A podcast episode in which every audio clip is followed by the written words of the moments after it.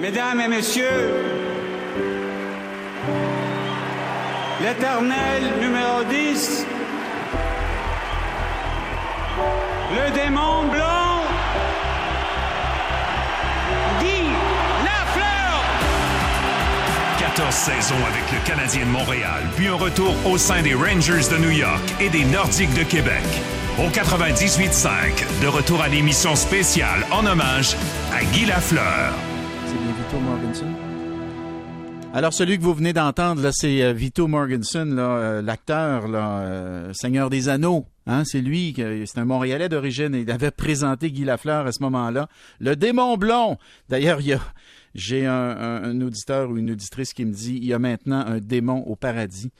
Alors là, je vous présente Roberto. Roberto, il a écrit un message qui a vraiment frappé mon, imagination, si je peux dire.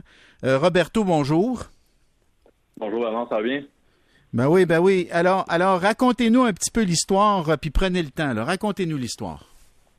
Ben, comme je racontais dans mon texto ce matin, euh, à la grande déception de la, la majorité de mes amis, euh, mon frère, mon père, ben, je suis pas un amateur de hockey, donc euh, j'ai pas vraiment connu Guy Lafleur sous ce prétexte-là. Par contre, j'ai travaillé pour lui dans son son restaurant à Rosemère, le Bleu Blanc Rouge, il y a à peu près une quinzaine d'années.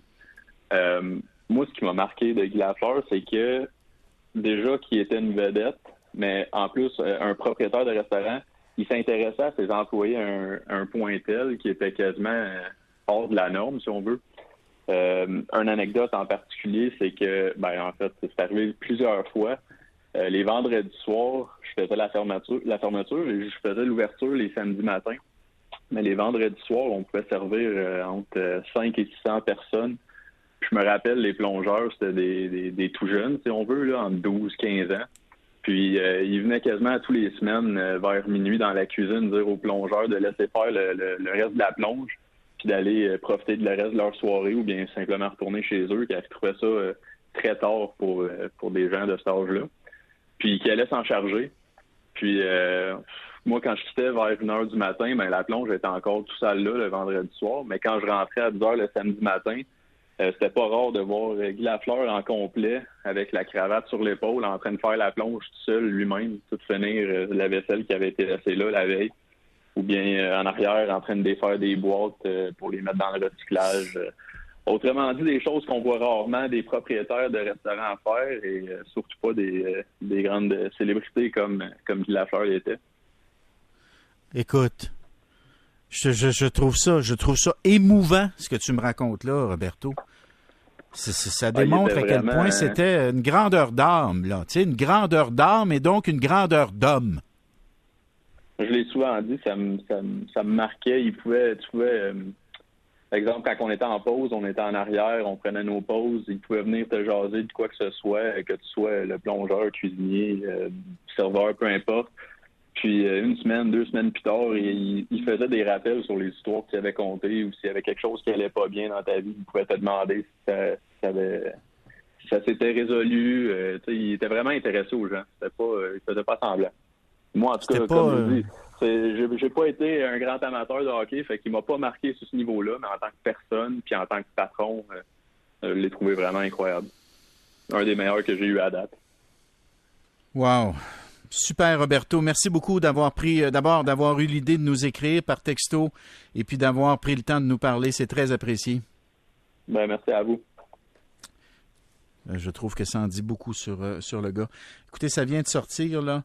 Euh, il va y avoir un salut Guy à la ligne de départ du circuit euh, Gilles Villeneuve là, pour euh, le Grand Prix du Canada. Donc, c'est le promoteur François Dumontier. Là, Euh, là où on peut lire Salut Gilles, ben, ça va être Salut Gilles, et puis ils ont ajouté un Salut Guy avec le numéro 10 à côté. Puis je vous le rappelle, hein, Gilles Villeneuve, puis Guy Lafleur, ils étaient devenus des amis du temps où ils étaient les deux plus grands. L'un était le plus grand du hockey et l'autre était l'un des plus grands certainement du sport automobile à son époque. Peut-être le plus grand pilote, c'est juste qu'il n'y avait pas le bolide qui allait avec ses qualités de pilote. Mais ces deux gars-là, deux gars issus de milieux modestes, ils sont tellement pareils quand vous y pensez.